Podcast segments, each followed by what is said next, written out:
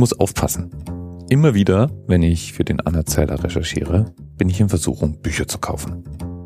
Entweder weil sie besonders interessant sind, weil mich das Thema packt oder weil ich sie skurril finde. Das Buch, um das es heute geht, fällt in die letzte Kategorie. Es geht um ein Buch, das manchmal einfach nur die Goetia genannt wird. Vollständig heißt es Ars Goetia und eigentlich ist es sogar nur ein Teil eines größeren Buchs.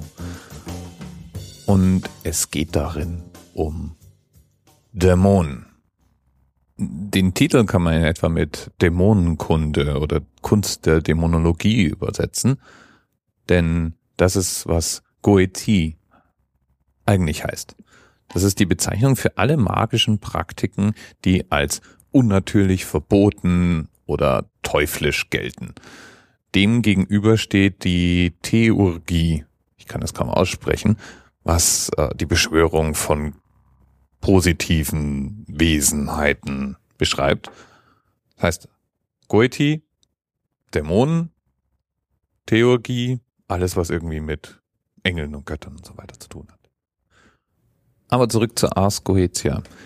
Die ist ein Teilbuch eines Werks des Schlüsselchen Salomons im Deutschen, Nemegeton Cavicula Salomonis heißt und aus dem 14. Jahrhundert stammt.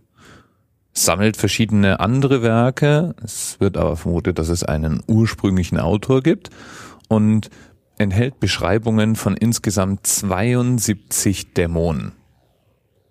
Die soll nämlich angeblich König Salomon beschworen haben und in einem Bronzegefäß untergebracht haben.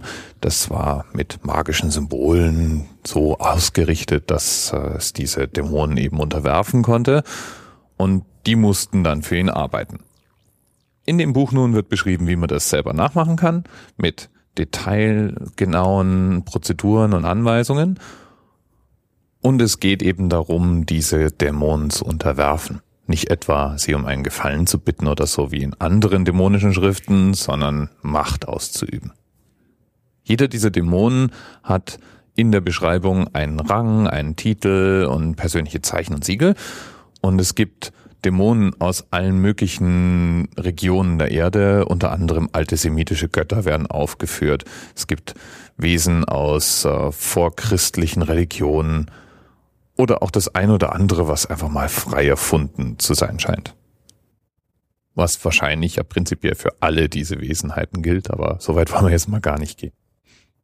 Wieder mal, wie so oft, geht's übrigens nur um Typen, das heißt, es gibt keine weiblichen Wesenheiten, was insofern überrascht, weil ja oft die Frau als Inbegriff des Bösen beschrieben wird und man vermuten möchte, dass Dämonen ja dann auch vielleicht Frauen sein könnten, passt aber vermutlich nicht ganz zu der Idee, dass diese besagten Dämonen irgendwie adelige, hochrangige Dämonen sein sollten und natürlich adelig und hochrangig also machtausübend, wiederum nicht mit Frauen zusammenpasst in der damaligen Zeit.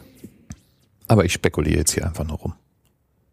Einigermaßen populär war das Werk für kurze Zeit, als der bekannte, selbsternannte Magier Lester Crowley, bekannt durch das Crowley Tarot zum Beispiel, also ein Set von Tarotkarten, das er gestaltet hat, 1904 als überarbeitete englische Ausgabe neu herausgegeben wurde.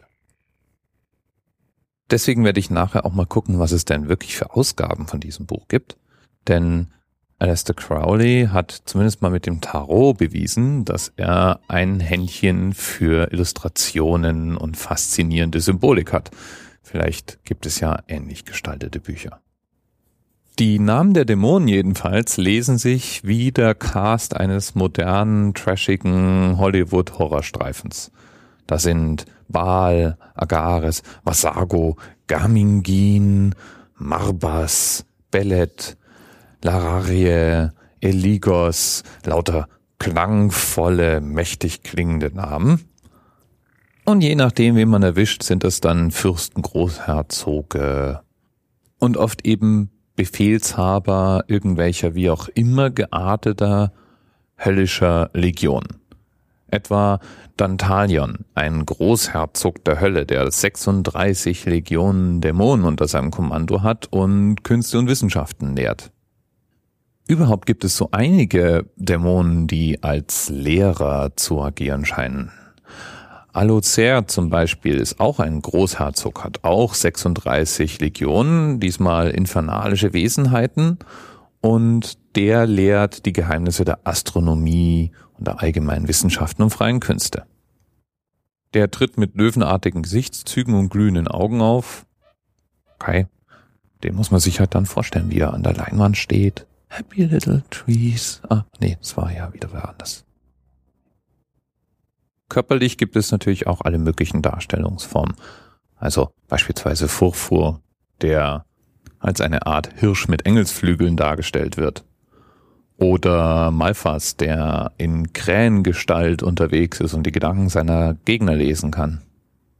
Und würde ich einen Dämon beschwören, der Andraelafus heißt, Andrealfus, Andrea, Andrealfus, ah, wie auch immer, und als lärmbringender Pfau auftritt, damit er mir Wissen über Geometrie, Messtechnik und Astronomie vermittelt, ich könnte mir nichts Besseres vorstellen. Wie dem auch sei. Dämonen werde ich mir jetzt keine beschwören. Das Buch, mal gucken, ob ich eine schöne Ausgabe irgendwo finde aus purer Neugierde. Und sollte es da drin weitere Zahlen geben, dann wird es ja vielleicht nochmal Material für einen weiteren Erzähler, wer weiß. Bis bald.